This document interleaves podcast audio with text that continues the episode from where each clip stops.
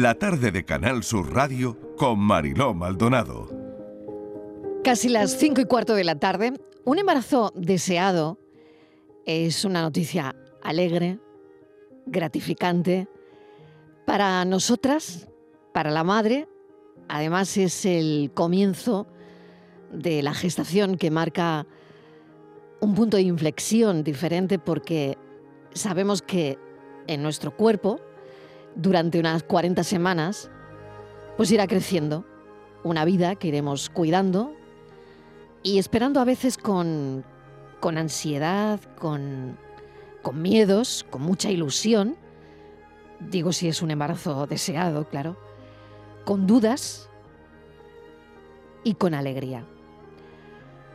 Para la Organización Mundial de la Salud, el periodo perinatal se extiende desde las 22 semanas de gestación, que son 154 días, hasta una semana de vida independiente, aunque en la práctica y la literatura sobre el tema, a veces este periodo se amplía. ¿no? Vamos a hablar del duelo perinatal hoy. Cuando lo pierdes, cuando pierdes a ese bebé, el duelo perinatal se produce cuando pierdes al bebé en tu embarazo, en los momentos previos o posteriores al parto. Y es una pérdida que conlleva duelo, porque la muerte del bebé, ya sea en el útero materno o a los pocos días de nacer o durante el parto, significa una ruptura de lo que estabas pensando de lo que iba a acontecer, de a tu niño que lo ibas a tener entre tus brazos, ¿no? Todo cambia en ese momento y hay que elaborar un duelo que no siempre es fácil. Por otro lado, hay también eh, una cuestión muy sencilla y muy compleja a la vez, que el ser querido y perdido para los padres pues no tiene nombre para la sociedad, porque no tiene una identidad.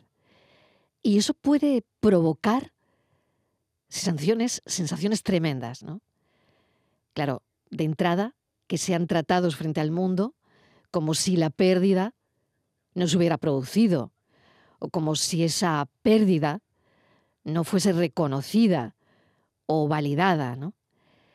Hoy tenemos la historia de Virginia del Río, porque para que su hijo sin vida figure en el libro de familia digital, pues ha tenido que hacer un gran recorrido para que su hijo no figure como un legajo de, aborto.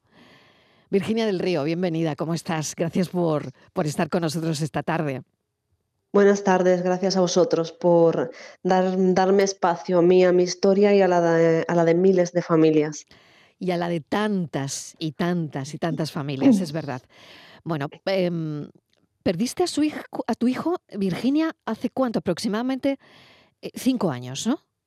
Sí, en enero, el próximo enero hará cinco años. Murió el 23 de enero y nació el día 24, al día siguiente. Era un embarazo, por supuesto, deseado, un embarazo que, bueno, con el que mm, estabas viviéndolo con, con ilusión. ¿Qué pasó exactamente, Virginia? Un embarazo deseado y elegido y, luchado, puesto que decidí ser madre en solitario con un donante, con lo cual eso ya le añade un extra de lucha y, un embarazo saludable. Hasta el último momento todo estaba perfecto. Y bueno, pues eh, llega un momento en el que un día, eh, al día siguiente de haber ido a monitores y a la mm, revisión ginecológica, pues eh, yo me despierto y no le noto y como se movía mucho era, era raro. Pero como había estado en la revisión el día antes, pues bueno, al principio era como, bueno, pues a ver si se mueve, a ver si me pongo así, a ver si mm, tomo azúcar, a ver si tal. Hablé con mi ginecólogo, me dijo, bueno, ayer vimos que estaba todo bien, pero si te quedas más tranquila, ve al hospital a hacerte un monitor. Y cuando llegué al hospital y le dije a la persona de recepción eh, por qué estaba ahí, le dije, estoy embarazada de 39 semanas y no noto a mi hijo, con la cara que puso ese señor. Yo ya supe que pasaba algo, algo serio. y que eso no tenía vuelta atrás. Quizás no llegué nunca hasta el momento en el que me dan la mala noticia a, a entender qué es lo que estaba pasando realmente, porque al ser algo tan tabú, no se habla frecuentemente de esto y yo no conocía a nadie que le hubiese pasado, pero su cara ya me presagiaba algo muy malo. Y nada, de ahí pues te suben con urgencia a ginecología, me hicieron un registro, no encontraban su latido y en una ecografía de tres segundos, fue muy rápido y me dijeron, pues bueno, las tres palabras malditas, eh, no hay latido. Y a partir de ahí, en ese mismo instante, todo lo que yo había sido se desmoronó. Y, bueno, pues toqué el infierno con las dos manos y, y luego tocó subir, porque todo lo que yo había conocido hasta ese momento pues desapareció bajo mis pies. Mm, entendí que la versión de Virginia que yo conocía pues ya no iba a ser más, porque era una versión mucho más inocente, probablemente en esa inocencia lleva otro tipo de felicidad, ¿no? Esa ingenuidad de no saber ni siquiera que un bebé a término puede morir justo antes de, nacer. Yo sí tenía en mi cabeza historias de vueltas de cordón y cosas mm. así que me, que me daban miedo pensando en el parto, pero nunca llegué a contemplar, porque no conocía tampoco a nadie que me lo hubiese contado, que un bebé a término puede fallecer de repente. Entonces, pues, pues eh, el, espacio de tiempo que fue desde que me dan la noticia, me ingresan y tal, hasta que doy a luz, que pasaron unas 24 horas, yo lo recuerdo todo como en gris, ¿no? En gris, eh, mucha, mucha información, mucha toma de decisiones, eh, mm, te explican que tienes que dar a luz, mm, a ti te parece la mayor crueldad que te pueden hacer, ¿no? Es mm, cómo voy a dar a luz sabiendo que está muerto, ¿no? Eh, pero bueno, cuando luego te explican bien los motivos, pues al final decides, venga, vale, pues sí, tengo que dar a luz. Entonces, todo está teñido de, mucho dolor eh, del alma, porque como siempre digo, mm, cuando yo empecé con la inducción al parto, las matronas venían de madrugada a la habitación y me decían, ¿nos puedes pedir analgesia? Estamos viendo en el monitor que tus contracciones son muy fuertes y estás aguantando. Pero es que a mí me dolía el alma. Es que yo mm. no, casi no reparaban ese dolor físico. Era, sí, me dolía, pero el alma me dolía mucho más. Entonces, mm, bueno, pues mm, era como secundario, ¿no? Ese dolor físico. Entonces, bueno, tres palabras te cambian la vida, esa es la realidad. Tremendo, es tremenda tu historia, Virginia, como la de muchas mujeres que pasan mm. también por ello. Y, todo esto se silencia mucho. La verdad es que me cuesta entender por qué, cuando una lo analiza, ¿no? Em, qué difícil es hablarlo. Eh, no sé por qué, no sé si tú has llegado a, alguna conclusión como periodista también, como compañera, ¿no? Mm. Eh, pero es verdad que da igual quién seas, ¿no?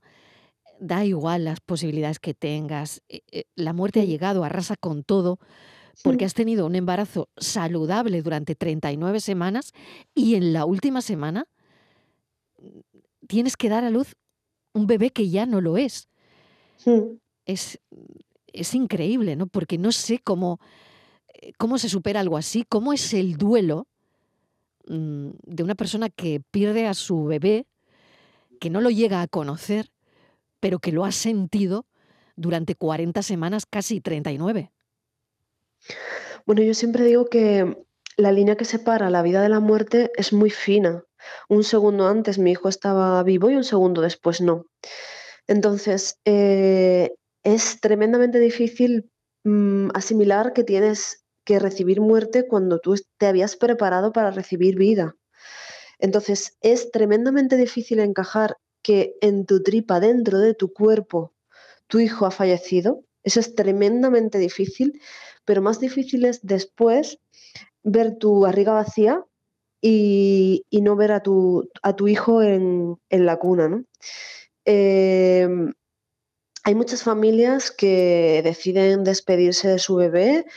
Eh, yo decidí no, hacerlo eh, solamente por, por, una cuestión y siempre lo cuento porque hay muchas mujeres en mi situación que luego se sienten tremendamente culpables y yo tuve pues ese momento de lucidez de decir, vale, no puedo hacer nada por salvar su vida, eh, pero en cambio puedo hacer algo por eh, salvarme a mí. Y yo entendía en aquel momento que si yo le veía sin vida, sin saber cómo me lo iba a encontrar, eh, quizás no sería capaz de luego de sobrevivir con mis capacidades mentales en orden, ¿no? Mm. Entonces siempre digo, no fue un acto de desamor, sino un acto de supervivencia. Nadie en el mundo quería más a mi hijo de lo que le quería yo. Entonces siempre tuve claro que no abrazarle en ese momento no significaba no amarle. Y además estuve tranquila porque quien lo hizo en mi lugar fue mi hermano, ¿no? Y, bueno, eso a mí me dejó también con, con mucha tranquilidad y a pesar que, bueno, pues mm, yo nunca me he sentido mal por eso, por, la razón que os cuento, que, la persona que yo era en aquel momento no, no fue capaz. A partir de ahí, a partir de ahí, mm, durante un tiempo se sobrevive, porque es un duelo tan oscuro y tan silenciado que yo no conocía a nadie que lo hubiese pasado. Me recuerdo las noches posteriores buscando en internet información, intentando encontrar algo que me dijera que no era yo la única persona a la que le había pasado, eh, razón por la que luego creé Tengo una estrella, porque dije, vale, no es posible que solo me haya pasado a mí en el mundo. Y si no hay mucha gente que yo esté conociendo, que, esté, que me hayan contado siendo periodista, que conozca historias, es porque esto no se cuenta, porque todo lo que rodea un embarazo, un bebé, es muy tabú. De hecho, mm. al punto mm, de que no, no, contamos normalmente los embarazos hasta pasado las 12 primeras semanas como si, como si fuera algo mm, deshonroso, ¿no? Perder a un bebé en el primer trimestre. Bueno, pues duele mucho, pero la muerte es parte de la vida, eh, que es algo que yo con el tiempo y la terapia, pues bueno, he, aprendido, ¿no? Entonces, primero sobrevives y después aprendes a vivir de nuevo. Y aprendes a vivir de nuevo aceptando lo que pasó. Eh, es la única forma de, de sanar, atravesar el dolor y, luego pues eh, vivir sabiendo lo que pasó, viviendo, vives con eso y, lo aceptas, que no significa resignarse, significa no puedo cambiar lo que pasó, pero puedo recordarlo, puedo hablar de él, puedo hacer que algunas cosas cambien, que es un poco en lo que yo estoy ahora. Eso es, eso eh, es. Eh, y bueno, puedo hacerlo por mí y por todas las familias que a lo mejor no tienen tan fácil alzar la voz, porque bueno, mi condición de periodista también me ayuda a ello, pues porque me conoce gente, porque yo conozco a gente, estoy en los medios y eso me ha abierto unas puertas en las que yo me he sentido muy cómoda por la acogida y también porque me siento con la responsabilidad de dar luz a todos nuestros hijos que fallecieron antes de nacer. Se lo voy a contar a los oyentes porque eh, Virginia inició una petición en change.org para pedirle a las Cortes que modifiquen el Código Civil y si les permita a estas familias inscribir, como es su caso, como es el caso de Virginia, mm. para inscribir a sus hijos fallecidos antes de nacer en el libro de familia digital junto con los miembros de la unidad familiar que existan. Es decir, que Virginia, tú quieres eh, que en tu libro de familia esté tu bebé que, bueno, le quedaba una semana para nacer, ¿no? Pues sí, porque mm, cuando yo vi la foto de mi hijo y me dieron además sus medidas, su peso, y yo veo la foto, y digo, yo no veo aquí ningún resto de criatura abortiva, ¿no? Como actualmente recoge el registro civil, que se llaman así, que además es, un nombre muy despectivo y es un nombre muy cruel. Legajo, legajo de aborto, horrible, horrible el nombre. Hmm. y, y, es, yo veo un niño que pesó 3 kilos 190, que midió 49 centímetros, y bueno, aunque hubiese pesado un kilo, es mi hijo. Es mi hijo y como tal quiero que figure en, mi libro de familia porque yo no tengo nada que diga que yo tuve un hijo de cara a la sociedad, de cara a la administración. Yo di a luz a un varón, pero sin nombre, sin apellidos, sin ningún vínculo con mi nombre, con su familia. Y esto no puede ser. Una sociedad que avanza tiene que darle cabida también a los hijos, porque es el primer paso para que este también este duelo sea reconocido. Si el Estado no reconoce a nuestros hijos, claro, lo fácil es mirar para otro lado, porque yo entiendo que la muerte de un bebé produce mucho dolor. La muerte en general produce mucho dolor, mucho más cuando se trata de un bebé o se trata de un niño. Pero es que pasa, pero es que pasa, no va a dejar de pasar porque miremos para otro sitio. Creo que es justo lo contrario. Creo que concederles ese espacio de dignidad, Mm, porque existieron, hace mucho bien a las familias y homenajea a su vida en cierto modo. O sea, es algo que no cuesta dinero porque no pedimos ningún tipo de ayuda de, nada. Es algo sin efectos jurídicos, que esta es la clave. ese bebé va a figurar en el libro de familia solamente como un miembro de la familia que, que existió y que falleció antes de nacer y ya está, sin efectos jurídicos, pero sí que podamos hacerlo con carácter retroactivo, es decir, que las familias que lo deseen puedan acudir y registrarlo aunque pues falleciera hace tiempo. Y es solamente medicina para el alma, no es nada más. Yo creo que es tanto, no solo medicina para el alma, el alma Virginia, es, es tanto lo que mm, supone, ¿no? Porque es al final un, un reconocimiento es pedir ¿no? que, que, mm, que ese duelo se autorice, ¿no? Porque es como mm. ese duelo que estás haciendo es como un duelo desautorizado por la sociedad, por la sociedad, por las leyes, por eh, ¿y por qué? Claro, me imagino que te habrás hecho esa pregunta mil veces, ¿no? Mm, me doy cuenta que, que en torno a la muerte de un bebé hay mucha desinformación y sobre todo mucha falta de educación emocional, ¿no? Mm. Se dicen verdaderas barbaridades cuando muere un bebé. Es verdad que siempre con ánimo de, animar, pero a una madre o a un padre no le anima que tú le digas, bueno, mujer, puedes tener otro, mm. porque otro será otro. No mm. será el que ha muerto o la que ha muerto. No se nos ocurriría decir eso eh, cuando el que muere es otra persona ya o adulta o Tú no vas a un funeral del, mm, del marido de tu amiga y le dices, bueno, mujer, pronto conocerás a otro hombre, sería una barbaridad. No, se te muere tu madre. Bueno, mujer, mm, mm, bueno, ya está, ya puedes tener a tu madre en, en tu tía. Evidentemente no, solamente pasa con los bebés. Y creo que eso pasa en parte porque no les estamos dando la dignidad que tienen. Entendemos que hasta que no están los brazos, no existe. Y claro que existe. Existe desde el momento en el que tú lo concibes, eh, ese bebé va creciendo dentro de ti, ese bebé es una vida. Y cuando muere a punto de nacer, te deja los brazos tan vacíos y tan desolada, o sea, que me digan a mí que yo no he tenido un hijo, pero si mi vida giraba en torno a él, todo giraba en torno a él y de repente todo eso se desvanece y tú tienes que aprender a caminar de nuevo y, vivir, mm, aprender a vivir sin él, es así. Virginia, ¿cómo va la petición? Porque una vez que, decides, ¿no? Que imagino que esto pues lleva su tiempo, porque claro, mm, te llevará tiempo, te, habrá llevado tiempo el duelo, eh, luego poner las ideas en orden, que esto no es fácil, y luego tomar esta decisión de decir, bueno, pues yo creo que mm, esto merece que se modifique el Código Civil, ¿no? ¿Cómo va la petición que, que has hecho en chain.org? Mira, la petición la lancé coincidiendo con el día del duelo perinatal y gestacional a mediados mm, de, octubre. Y bueno, vamos superando las 107.000 firmas, pero hay que moverlo todavía mucho más porque eh, una, recogida de firmas sirve sobre todo para decir esto nos importa, por favor háganos caso. Entonces, eh, a mí me gustaría que quien nos esté escuchando no solamente busque la petición y firme, sino que también la comparta, porque si yo firmo soy una persona, pero si la comparto con 10 y consigo que firmen esos 10 son 10 más, y si esos 10 mm. firman consiguen que firme otros 10, pues imagínate lo lejos que puede, que puede llegar, ¿no? Como digo, es algo que solamente necesita una pequeña modificación legislativa y, y cada familia, cada año se estima que son 2.000 nuevas familias las que pasan por algo así.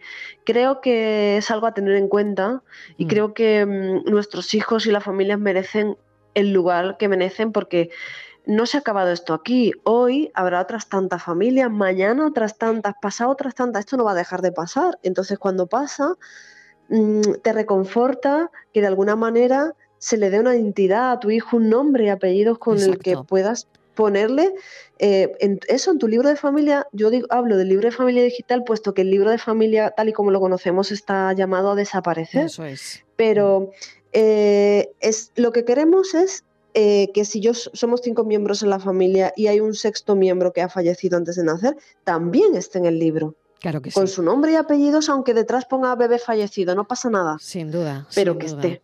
Sin duda. Virginia, eh, tenías un nombre para tu hijo, imagino. Pensado. Sí, se llamaba Uriel. Hmm.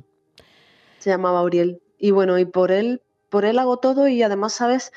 ¿Sabes qué me reconforta mucho? Cuando, mm. cuando él murió, yo pensé que iba a haber mucha gente que nunca iba a saber que yo iba a tener un hijo que se llamaba Auriel, ¿no? Mm. Y a raíz de todo este movimiento de Tengo una estrella, que es el nombre que yo tengo en redes, eh, porque a los bebés que fallecen antes de nacer se le llama bebés estrella, entonces yo me, llamé, me cambié mi nombre y me puse Tengo una estrella. Em, un poco lo que, mm, lo que ha hecho ha sido que eh, haya mucha gente que sepa que yo tenía un hijo que se llamaba Uriel, ¿no? Y hay tantas historias bonitas ahora en torno a esto, tanta gente que me escribe, pues diciéndome, le puse a mi hijo el nombre de Uriel por el tuyo. Esto, esa corriente de amor hace tanto bien, eh, reconforta tanto, que como digo, no hay nada que yo pueda hacer que pueda devolverle la vida a mi hijo, pero sí lo puedo recordar y puedo seguir queriéndole y devolverle un poco de identidad y de dignidad eh, a través de, bueno, pues del reconocimiento social y en el libro de familia. Y bueno, en ello, en ello ando y animo a todas las personas que se interesen por estos, que quien nos quiera escuchar, quienes cambian las leyes, yo estoy aquí y estoy dispuesta a sentarme, a hablar con quien quiera, porque además estoy convencida de que si nos sentamos a hablar nos van a entender, porque no hay ningún motivo para que tú digas, no estoy de acuerdo con esto, porque no le hace daño a nadie, porque no mm, necesita un desembolso económico, porque es algo sencillito, sencillito que creo que además nos mejora como sociedad. Virginia, pues eh, esta conversación que probablemente abra los ojos a, a muchas personas y que otras empaticen muchísimo porque les haya pasado algo parecido o lo mismo, pues me parece muy interesante, porque es verdad que sería interesante que transcurrido un tiempo, el que la madre necesite, el que la familia necesite, pues se pueda recordar y nombrar con naturalidad a ese bebé. Quizás como mm. mucho dolor, un hecho muy doloroso del pasado, pero que el sistema debe reconocerles, ¿no? Porque eh, era un miembro de la familia, más lo iba a ser, ¿no? Así que mm, creo que es muy interesante que hayamos hablado de esto con naturalidad y que ojalá la próxima vez que hablemos, Virginia, esto de alguna manera pues esté tramitando como poco, ¿no? Tramitando como poco. Eh, bueno, voy a contar también que Virginia es autora del libro De qué barriga nací yo, que a través de los seis protagonistas y sus historias, pues el libro nace de un retrato de la sociedad donde existen niños y niñas que han llegado a su hogar pues a través de la adopción, de la reproducción asistida, de la gestación espontánea, en fin. Y es un cuento maravilloso porque nos muestra que no hay una sola manera de llegar a una familia, sino muchas formas. Virginia, mil gracias, de verdad, mil gracias. Y esperemos que la próxima vez que hablemos tengamos algo en firme. Pues ojalá que sí os lo pueda contar y además me hará, me hará muchísima ilusión que como sabéis yo además soy de Cádiz y bueno, pues eh, Canal Sur me ha acompañado siempre en mis años, sobre todo de adolescencia y juventud cuando viví allí y así que estoy para vosotros para lo que queráis. Virginia del Río, compañera, muchísimas gracias. Un beso enorme, cuídate mucho y muchísima suerte. Gracias, equipo, gracias. Un abrazo fuerte. Un beso. La lucha de Virginia para que su hijo nacido sin vida figure en su libro de familia.